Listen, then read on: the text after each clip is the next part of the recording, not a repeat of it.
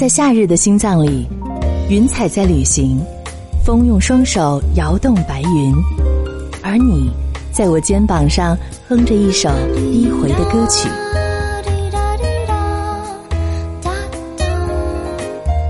一切刚刚好。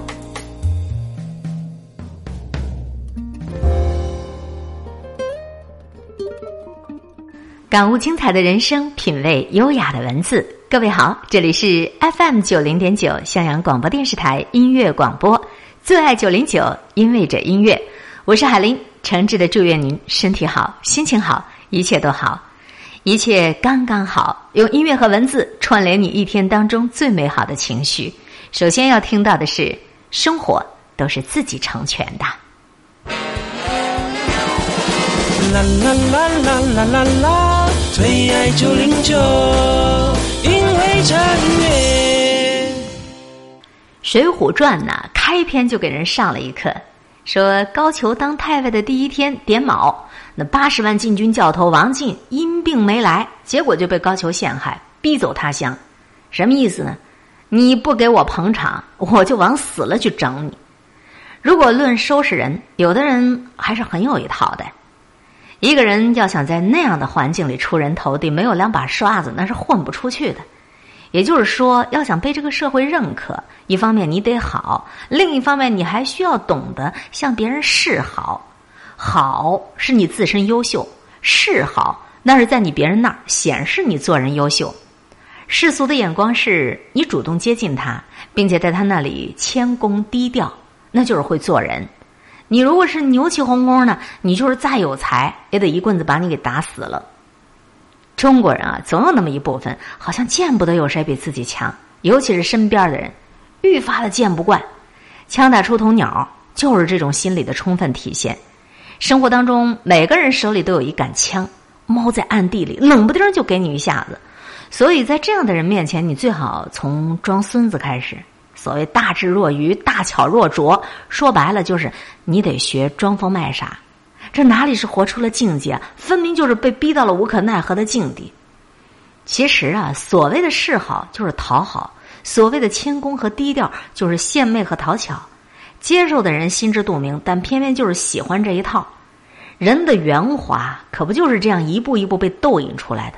你吃这一套，我就顺着给你来这一套。逢场作戏就是这么来的，八面玲珑也是这么来的，于是就有了得意的奴才，也就有了无道的昏君，因为他们相互需要啊，所以他们彼此成全呐。现在已经不是《水浒传》的那个时代了，这个世界有很多大才华的人，他们也不被世人所容，实际上也没有人腻歪他们的才华，为人所不容的其实是他们的孤傲。这种孤傲也并非是不近人情，只是不愿意向世俗投降而已。可是，在别人看来，你就成了不会做人，你不过是淡泊，可人就觉得你清高；你不过是想保持点距离，可人就会认为你瞧不起人嘛。据说，民国的狂人黄侃，他有三步，哪三步啊？刮风我不上课，下雨我不上课，下雪我也不上课。有一天呢，既不刮风，也不下雨，也不下雪，学生等半天，他依旧没去上课。大伙儿去找他，他正翘着二郎腿在办公室坐着呢。一问，工资没发，他也不上课。那黄侃可以这么牛，原因是大家都服他的才华呀，不用人世种种险恶去为难他。伟大的时代，其实就是不见险恶用心的时代呀。一闪一闪亮晶晶。满天都是小星星，倾听愿望和秘密，眨着眼睛到天明，一闪一闪亮晶晶，想低声说我懂你，如果孤独想哭泣。让我带你去梦境。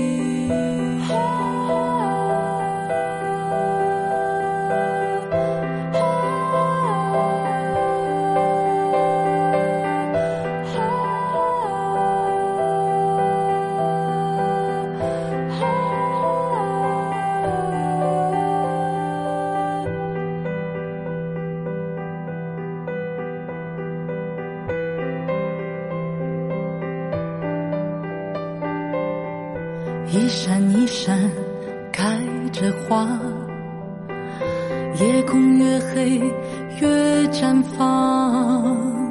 虽然渺小不迷惘，璀璨的勇敢多盛大，一闪一闪捉迷藏，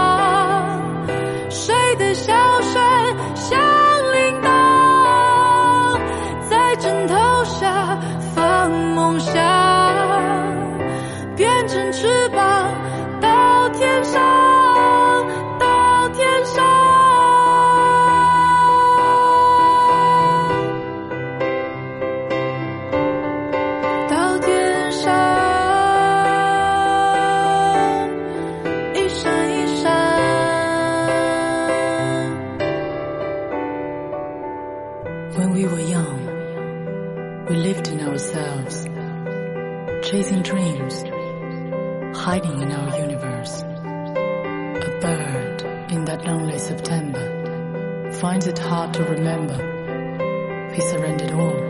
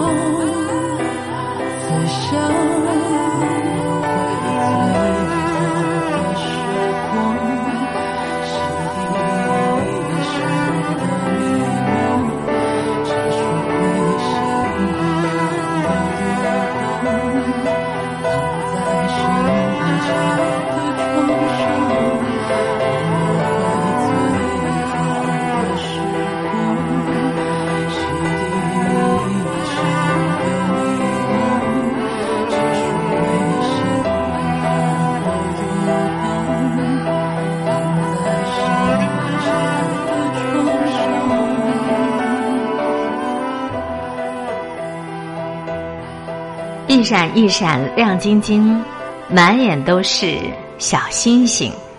这样的儿歌也能被改编成不一样的曲风，然后唱出不一样的感觉。生活其实就是靠你自己来成全的。正在与您分享到的是朋友圈推荐的文章，生活都是靠自己在成全。最爱九零九，因为这音乐，我是海林，一切刚刚好，用音乐和文字串联你生命当中最美好的情绪。你看那些有着大才华但是没有大人格的人，大多数他们都因为向世俗投降过。再大格局的人，他一旦投降，气象就小了。节操是在一再退败当中溃不成军的。当然了，这个世界总有人守得住，也总有人守不住。山涛当了更大的官之后啊，想举荐他的朋友嵇康任自己原来的官职。谁料想这嵇康不领情，还写下了著名的《与山居元绝交书》。你看，同为竹林七贤，这山涛就喜欢当官那嵇康呢就喜欢隐居。做人的差距还是挺大的。所有的破罐子破摔，首先就是自己这里把持不住。一看别人守不住，自己就更不想守住了。所不同的是，有的人是半遮半掩，有的人则彻底的走向了无耻。当然了，无论有多少人活得龌龊、活得不堪、活得没风格，总还会有人坚守着自身的崇高的。事实上，只要你自个儿不摔自个儿，这个世界是摔不破几个罐子的。向这个世界要的多，他就会纠缠你；你向这个世界要的多，他就会拿捏你。你有短处啊。更多的时候，你看这个人吧，他都是败给了自己的贪婪。哪有那么多的敌人在为你作对啊？最大的敌人不过还是你自己，因为你想要占有更多的财富，因为你想要爬上更高的位置，所以无论你有多大的才能，最后你其实都得受制于人。当然了，得到很多的人，失去的必然也多。其实很多东西都没用，你若放手了，你就会发现，那个一直需要你点头哈腰的人，从此你大可以不必搭理；那些一直让你徒增烦恼的琐事儿，你从此可以烟消云散。该来的总会来，该走的他必定会走的。坚守自己，就会活成一个你；若是总想着讨好别人，那就会活成另一个你。生活都是自己成全的，怎么活，那全在你自己了。曾经的何时，我没想过会有这一天，没法安心入眠，被枕边人频频抱怨和伤痕就被掀，连呼吸都被埋怨。我到底做错什么？还是我的错？我不是故意，声音那么明显，难道我呼吸频率音量分贝高了一点。Oh baby sorry，让我去隔壁房间，还给你一个完美无声宁静私人空间。只要有你陪在身边，夜里就不怕黑。Oh baby baby，That's okay，喜欢你围着你慢慢入睡，在你的身边打呼，起床后打个招呼，能在你身边打呼，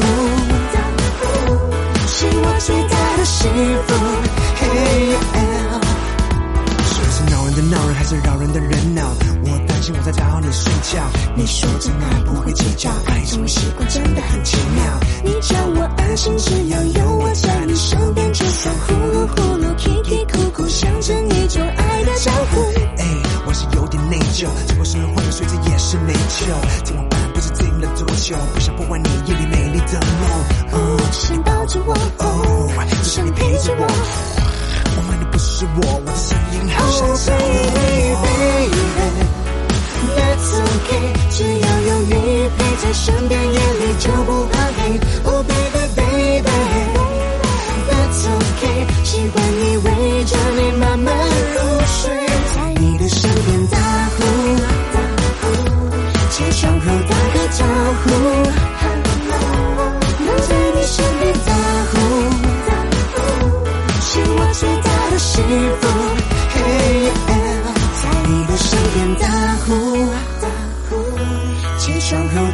招呼，Hello，能在你身边打呼，是我最大的幸福。Hey yeah，So come on 打个呼，打个呼，Come on and 打个呼，打个呼，打个呼。打招呼，打招呼，起床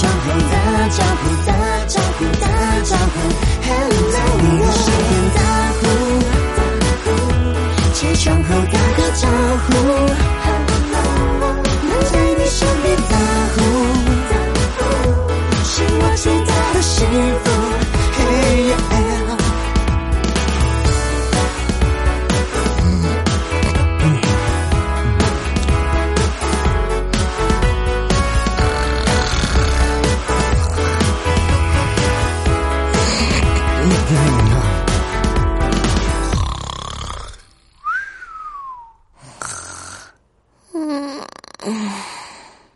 世事洞明皆学问呐、所有的东西都可以入境歌词，包括睡觉打呼。以上的这个作品是来自潘玮柏和杨丞琳的合作《打呼》。喜欢一个人，觉着打呼都是美妙的；爱上一个人，觉着他睡觉打呼，那都是在弹奏美妙的音乐。什么类型的歌曲都来接触一下，还是有好处的。这里是最爱九零九，因为这音乐，襄阳广播电视台音乐广播，一切刚刚好。我是海玲，百度搜索 DJ 海玲，你可以查阅每期节目的文字内容，还有声音文件的上传。当然，主持人海玲更加欢迎您在方便空闲的时候，别忘了为我们推荐分享好文章、好网站。节目的联络方式：QQ 号、微信号四零九九七一九七四。让音乐爱音乐的人同行。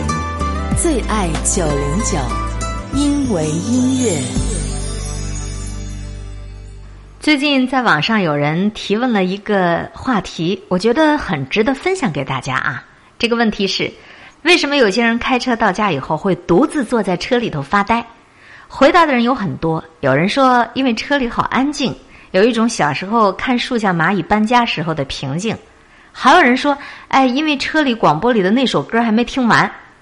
有个朋友说，他不仅喜欢把车开到家门口停一会儿，有时候他甚至绕过家门口掉个头奔快环。有无数个想不明白的夜晚啊，他一个人开着音响在高速上兜圈儿。他的最高纪录就是开着暖气、熄了灯，坐在车里静静的看着人们在楼下的银行 ATM 机里面取钱。来来往往，他坐在车里竟然看了一个小时。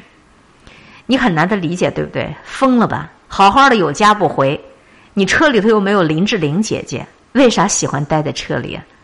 后来呢，这个网上回答的人就越来越多了，直到有一个人说：“嗯，我觉得是这样，很多时候我也不想下车，因为那是一个分界点。推开车门，你就是柴米油盐酱醋茶，你就是父亲，是儿子，是人家的老公，唯独不是你自己。可是一个人在车上，你可以想静一静，抽一颗烟。”你这个躯体完全属于你自己，然后这个答案迅速的获得了超过四千多个人的赞同。你瞧瞧，人活着多累啊！每一天戴着各种面具，忍着各种脾气，面对着各种人，不断的对自己灌输成年人成熟的行为准则。就算是回到家，也要小心翼翼的面对自己的父母、妻子，照顾他们的情绪，得不到半点轻松。可我有时候我也会想，很任性啊！只有在车里。一个幽暗狭小的空间，一支忽明忽灭的香烟，晚上广播主持人轻柔的话语，才会让你有一种与世隔绝的感觉，也才会让你意识到自我的存在。哎呀，那种感觉实在太好了。当然啊，并非只有男人才喜欢这种在车里发呆的，其实女人的感觉也一样。吵架了、伤心了、难过了，不怕没有去处，开着自己的小车，油门一蹬，四处晃荡。哭一场可以撑半年，然后补个妆再回去，厚着脸嬉皮笑脸继续把这游戏玩下去。其实我们每天扮演着各种各样的角色，在公司你或者是下属或者是上司，在学校你或者是学生或者是老师，在家里你或者是丈夫或者是妻子，甚至走在大街上你也或者是男神女神或者是屌丝女汉子，再不济你也是一个过路人。唯独在车里那么一小会儿，你就是你自己。听着没有放完的曲子，感受此时此刻不需要伪装、没有杂质的纯净，心里想着，还好有这么样一个时刻，我什么也不是，我就是我自己，还好，听歌吧。秋天的倒映在漫天落叶里面，泛黄世界一点一点随风而渐远，冬天的雪白色了你我的情人节。消失不见爱的碎片。翻开尘封的相片，想起和你看过的那些老旧默片，老人与海的情节，画面中你却依稀在浮现。然而地球另一边，飞机带走了我的思念。个人的海边，海潮循环人不变，空荡的世界，我们之间呼吸少了一些。老人默默抽着烟，和我一起失眠，直觉呈现，等待也是种幸免。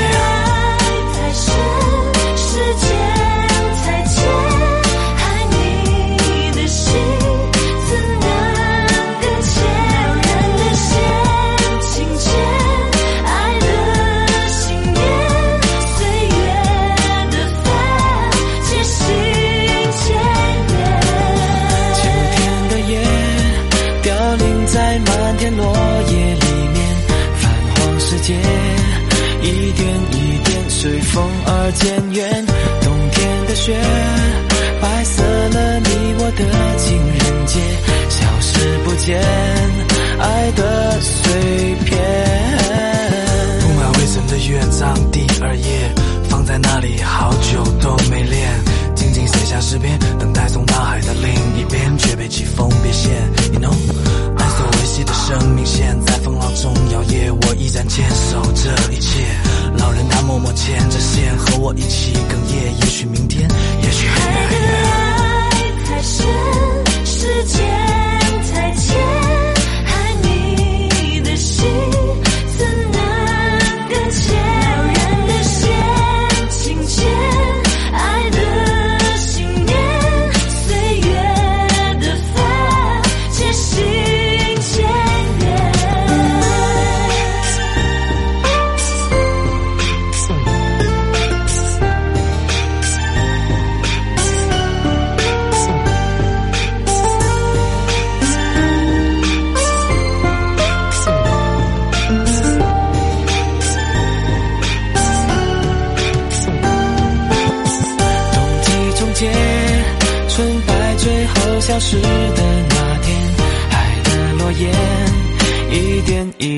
却走向缠绵。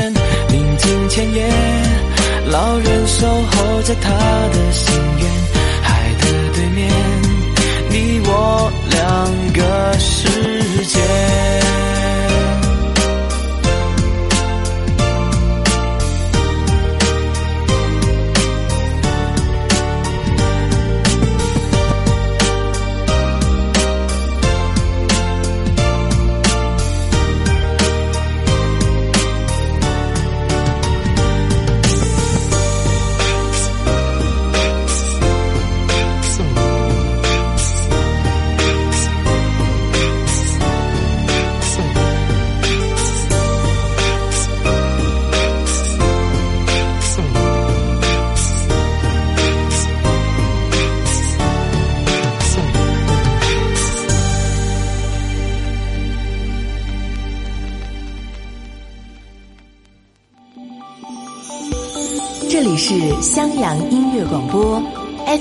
九零点九，最爱九零九。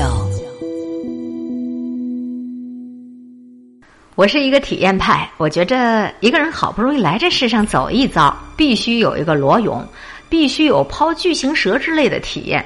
在我所有的体验项目里面，有一个看遍所有我喜欢的歌手的演唱会。而我喜欢的歌手里面有一个，就叫做郑秀文。作为华语地区九十年代至今的跨世纪的歌手啊，我觉着他像一个百变歌后。从上个世纪九十年代到现在，依旧这么红火。我对于郑秀文有一种近乎于偏执的喜爱，不仅仅是温暖于他对于歌迷的感恩与呵护。他在他的演唱会门票卖完之后的回应是。感恩谦卑，多谢市场对我的接纳，但不能骄傲，因为并不是必然。我希望我的歌迷都可以看到演出，如果他们看不到，我会很心痛。唯有将来举办更多的歌迷聚会来满足大家。郑秀文出道二十多年，一直兢兢业业的在唱歌，在演戏。有一些明星的作品是花式炒作出来的，可是郑秀文的作品是用心演绎出来的。即便是他患了抑郁症的。那个期间，活得像个老鼠一样，他依然靠着信仰的力量自己走了出来，并且真诚坦然、毫无怨气的通过了《值得》这本书，来和大众分享他的这一段经历与心得。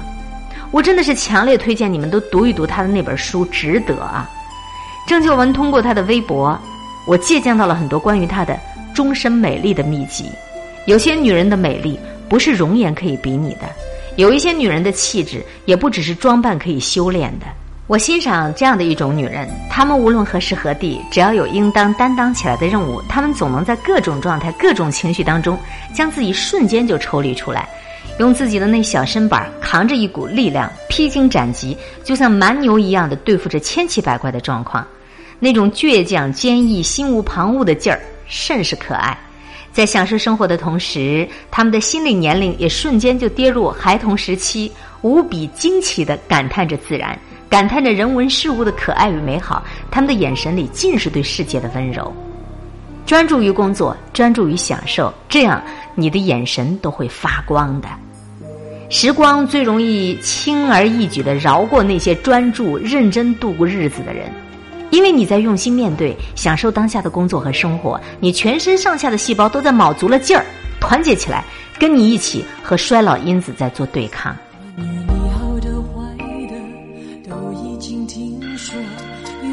深深的是我，没有确定的以后，没有谁祝福我，反而想要勇敢接受，爱到哪里都会有。人犯错，希望错的不是我。其实心中没有退路可守，跟着你错，跟着你走。我们的故事，爱就爱到值得，错也错的值得。爱到翻天覆地也会有结果，不等你说更美的承诺，我可以对自己。承诺，我们的故事，爱就爱到值得，错也错的值得，是执着是洒脱，留给别。岂不是为我，那是为你才这么做。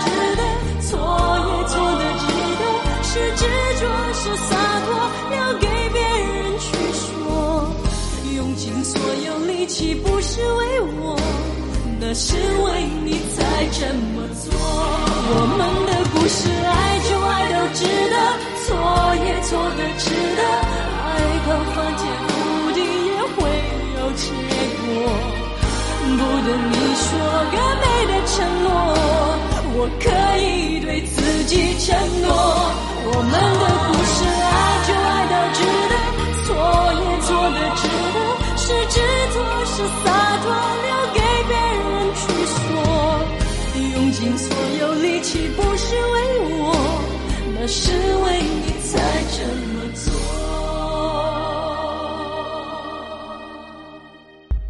感恩不只是把这个恩情藏在心里而已，更多的时候我们缺的不是感恩的心，缺的是表达感恩。不把自己太当回事儿，这是一个很高的境界。它意味着一个人得谦卑的看待自己的付出，不把别人为自己提供的便利、自己有的体验当做理所当然，而是一种额外的恩赐。曾经参加过一个博士型志愿活动，接触到一位台湾籍的老师，令我的印象非常深刻。他在接过别人递过的水、纸巾，还有所有的东西的，始终都是轻低着身子，双手接过，并且说一声“谢谢你的纸巾哦”。做一个无论是目光还是语言表达都细腻的女人，从细节当中把这份感激表达出来。一句话，一个眼神，就可以让你自带美丽的光环。除了及时的送上自己感恩的表达，还要拒绝抱怨。一直在思考，其实抱怨这个东西啊，真的是一点性价比都没有的行为。可是为什么那么多的人就愿意去干抱怨这件事儿呢？抱怨其实就是对自己没有力量改变现状所展示出来的软弱的内心的外化的一个表现。呃，改变一下金星老师的一句话啊，金星老师说：“你要么给我忍，要么给我狠，要么给我笑。忍住内心的不满，狠心去改变格局。”笑对你不可控制的结局，一个人唯有修炼这样的心术，在面对世间种种不顺利的时候，才能够云淡风轻的这种姿态，沧海一笑，步履轻盈，光彩永恒。我们每天都要跟形形色色的人打交道，对付别人最好的方式就是，你先得把自己对付好了，不断的去探索了解你自己跟自己的关系。然后接纳，然后承认自己不可以掌控的缺陷，甚至是自己性格上的黑暗面，跟每一个喜怒哀乐的自己做面对面的交流，挖掘出自己潜在的世界，捍卫你最想成为的那个模样。很多人实在是活得太空虚了，太百无聊赖，于是就有那么多的时间喜欢去窥探别人的秘密，对别人的生活指手画脚。在这个爱管闲事的世界里啊，与其在别人眼里。你纠缠不休，还不如你多进自己的内心世界里去摸爬滚打。哪怕你的内心已经波涛汹涌，你照样能够在表面上平静如水的微笑回应。你若再进一步，我照样笑着送你一句：与你无关。不害怕别人说三道四的人生，其实就是可以自己掌控的人生啊。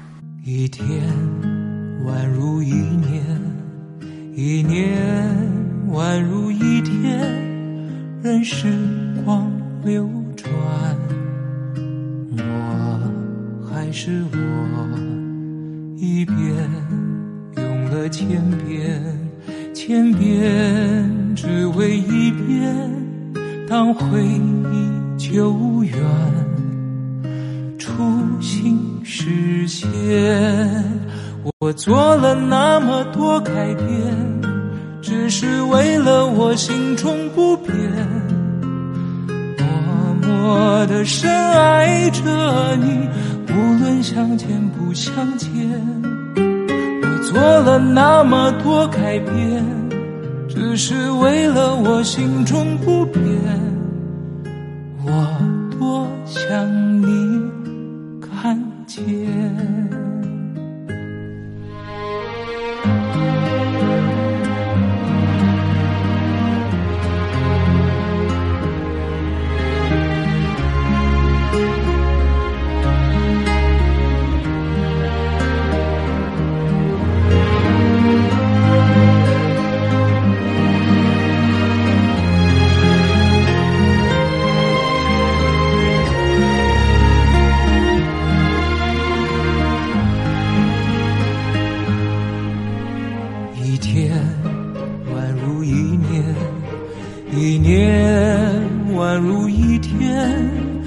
时光流转，我还是我，一遍用了千遍，千遍只为一遍，当回忆久远。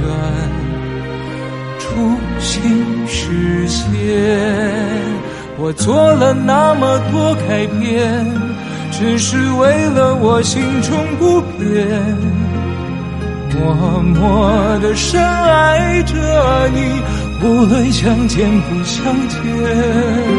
我做了那么多改变，只是为了我心中不变，我多想你。看见，我做了那么多改变，只是为了我心中不变，默默的深爱着你，无论相见不相见。我做了那么多改变，只是为了我心中不变，我。多想你看见，做了那么多改变，只是为了我心中不变。我多想你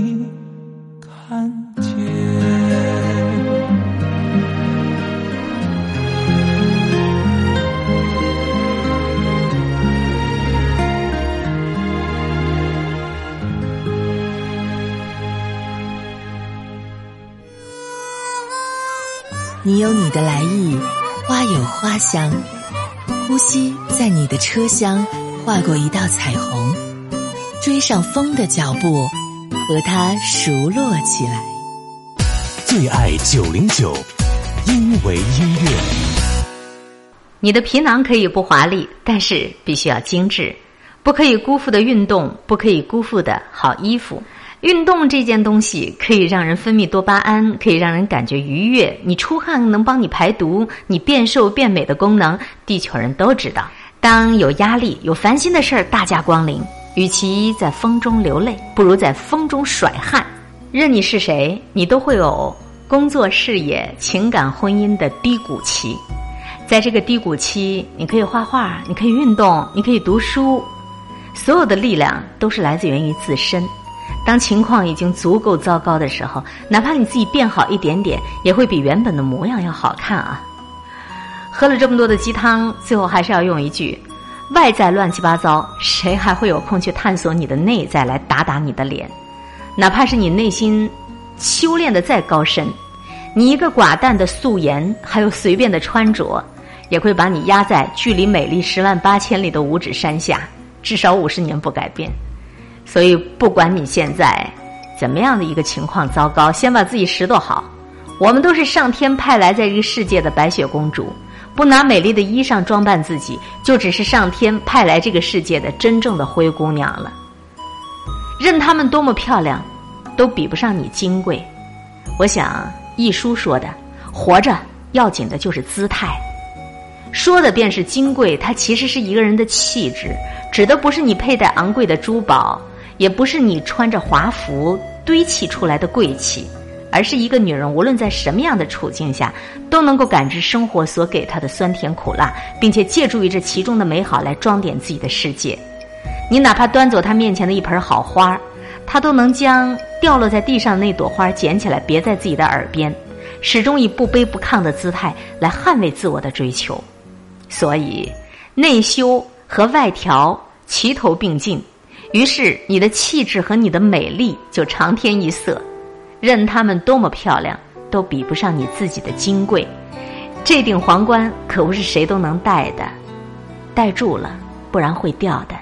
寂静的夜里，沉默的梦里，流浪的心里，流向哪里？爱是什么？爱怎么了？爱到哪儿去了？你知道吗？远远的看着，静静的念着，小小的盼着，缓缓的等着，短短的聚了，远远的散了。孤独的灯里，迷惘的眼里，谁可以留在这里？爱是什么？为什么爱爱了？我想和你走下去，从未想过会分离。早已躲进了回忆，房间只剩冰冷的空气。我多想再拥抱你，可我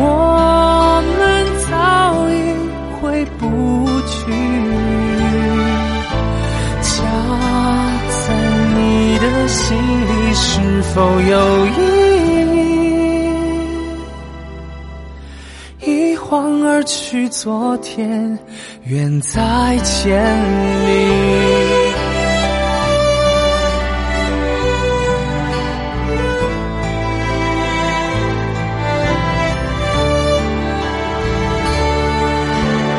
我想和你走下去。没想过会分离，温暖早已躲进了回忆，房间只剩冰冷的空气。我多想再拥抱你，可我们。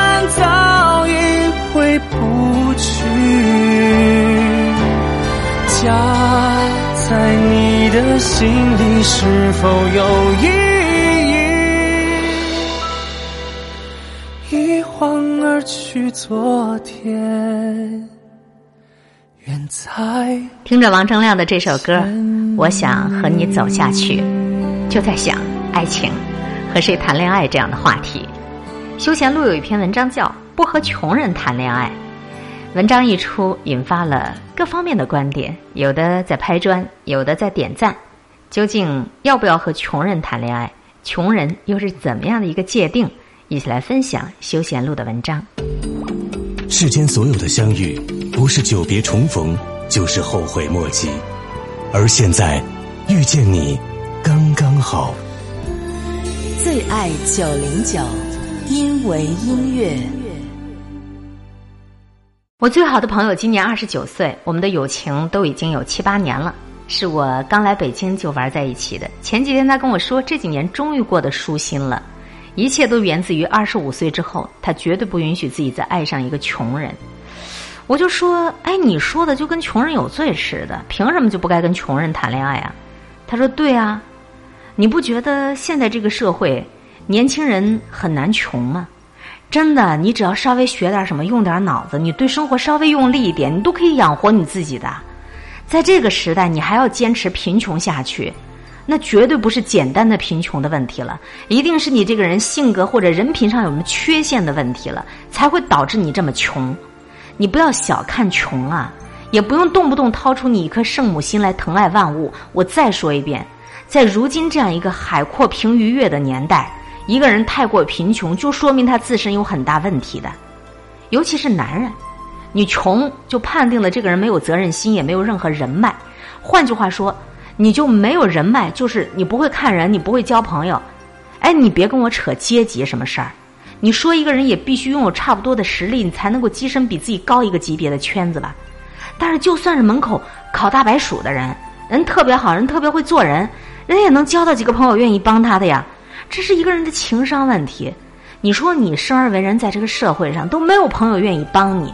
第一，说明你情商低；第二，说明你这人人品有问题；第三，正常人都会有社交的。你一个人可以没对象，可以不结婚，但是你不可以没有朋友的。那如果你连一个朋友都没有，你不用跟我争，你这人肯定有问题。听完朋友说的这番话，我突然想起年轻的时候啊，在我们二十出头的时候，大家找对象还真是一个赛一个的穷。那时候我们都觉得自己晶莹剔透，透过现象爱本质，透过生活爱灵魂。现在再回头看看啊，那些离婚的占大多数，没离婚的大部分也过得不特别如意，因为他们嫁的男人，也就是我们当时爱的男人，不仅仅贫穷，而且还不求上进。看了身边很多血淋淋的例子，冒着挨骂的危险，我想说句实话：奔着结婚去的恋爱，女孩子还是不要找太穷的，而且是那种不仅穷还没有上进心的。除非是这几种情况啊，就是他穷，你呢对生活质量也没有什么追求，或者说你特别有钱，你或者你爸特别有钱，或者是他长得帅到你看一眼都可以三天不吃饭，这个人真的特别有才华，有才华到无可替代，穷不怕，没有上进心的男人真可怕，因为不管你们俩有多相爱，那大米都是要花钱买的，如果一旦步入婚姻，你再怎么要强。怀孕以后生孩子坐月子，孩子三岁前你基本上是没办法赚太多钱的，而且现在小孩东西都特贵。如果你想让你的孩子过好一点，那就更贵了。我认识的大部分的很贫穷的男人都特懒，非常懒。这种懒啊，不仅体现在赚钱这个层面上，他们在家里也是一样的懒。所以，如果你选择了一个穷人，那么恭喜你，你得到了一个完全不干家务活的老公的概率比别人要大很多的。而且，这种男人还非常敏感。你如果对车呀、房子表现出向往，他会迅速判定你是一个虚荣的女人，并且对你发出灵魂的拷问：说我当初怎么就没有看出你是这种人啊？你这么喜欢钱，你为什么要找我呀？你看谁有钱，你找谁去啊？当然是因为爱才找你的呀，不然呢？穷不可怕，穷且没有上进心，那才可怕。还记得那年的夏天。椰子树占据了海边，太阳光灿烂的刺眼。你轻轻吻了我的脸，飞机越过海面，画下微笑弧线。就在一瞬间，你和我之间，相隔一个世纪般遥远。快转的时间，却带不走回忆里的画面。你是最深最美的风景，让我心碎却如此着迷。就算世界动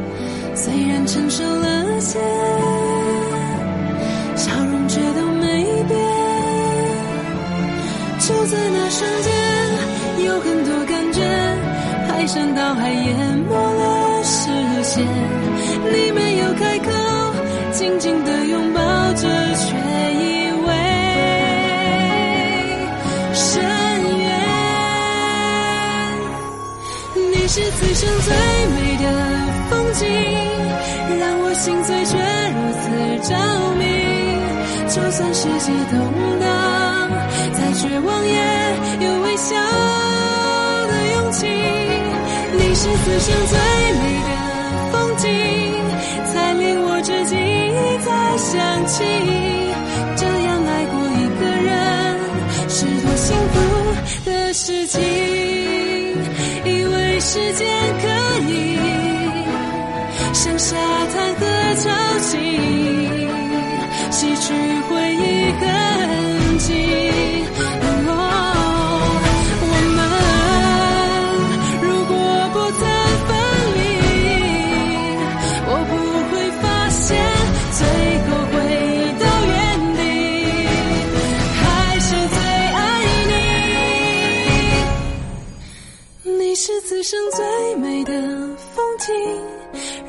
心碎却如此着迷。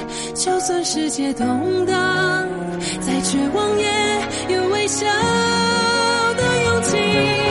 你是此生最美的风景，才令我至今一再想起。这样爱过一个人，是多幸福的事情。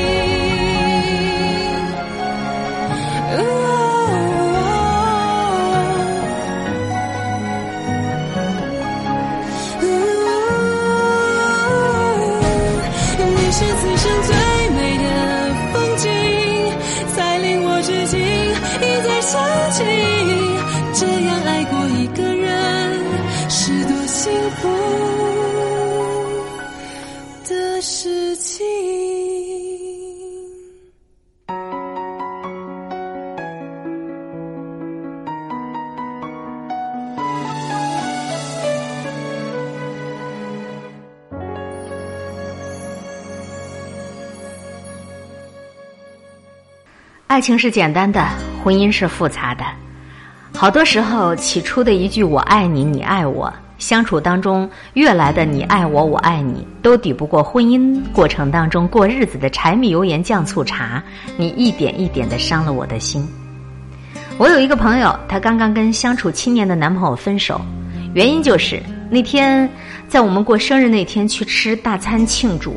晚餐结束以后呢，男朋友理所当然、习以为常的等着我来买单，我当时就很难过。我说：“今天我过生日哎。”但是我男朋友说：“是你自己要求吃人均一百的自助餐呢，我是建议的去吃人均五十的自助餐，我让我来买单的。可你没有同意啊，所以现在就该你自个儿买单呢。”我说：“哦，你们就为这个分手啊？其实这也不算什么特别大的事儿嘛。”可是我那个闺蜜摇摇头说。我当时其实就看到了，将来我们有一天有孩子，我想去私立医院生孩子，他会冷漠的站在旁边看我自己结账，理由就是他说要去公立医院，但是我没有同意。我仿佛就看到了将来孩子上学，我想让孩子上个好一点的，也会由我自己来结账，因为他建议上普通学校。我还看到了在生活当中，每当我想要稍微好一点档次，他就会要全靠我自己，而他冷漠的站在旁边，理由就是。我告诉你，我们可以稍微差一点的，你不愿意，那我对好一点生活的追求，对我们好一点生活的追求，就会全变成了我自己一个人的事情，而完全与他无关。我想想都觉得可怕。我心生感慨，我想对那些口口声声的说我爱你，却从来没有为你们的生活去努力的男人说，没有女孩子会因为虚荣，会因为爱钱而离开你们的爱情。如果图钱，根本开始就不会选你。最可怕的就是，我在为生活拼命努力奔忙的时候，你却冷漠的在旁边袖手旁观，好像未来是我一个人的事情。你这样不仅对不起我们的爱情，也对不起我们这两个字啊！以上的这篇文章是朋友圈转载的，题名叫做《不和穷人谈恋爱》。其实这篇文章分享之后，很多人拍砖，很多人咒骂。哎呀，你们这是瞧不起穷人呐？怎么样怎么样的？其实我们大多数人都穷着。其实对于贫穷这两个字的概念，因人而异。你觉着月收入达到五千就已经不算穷人了，他觉着月收入达到一万还算是个穷人呢。所以我们不在这个问题上去较劲儿，也不去钻牛角尖儿。不管你的月收入是多少，我们说的穷，更多的是心穷。你拥有多少物质那不重要，重要的是你的心里装的有多大。无论是男人还是女人，看一个人选对象的时候，眼光不要仅仅局限在他有什么，而要去穿透他的内心，看看他的心里有什么。不和内心贫穷的人谈恋爱，这才是正道。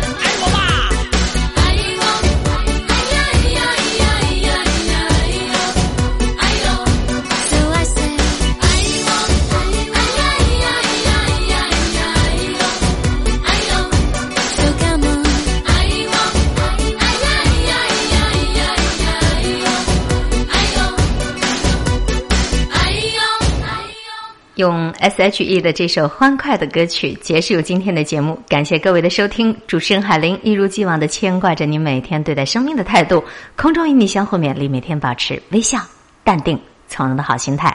方便空闲的时候，别忘了为我们推荐分享好的文章和网站。节目的联络方式：QQ 号、微信号四零九九七一九七四。好心情每一天，下次节目我们再见啦！你有你的来意。花有花香，呼吸在你的车厢划过一道彩虹，追上风的脚步，和它熟络起来。最爱九零九，因为音乐。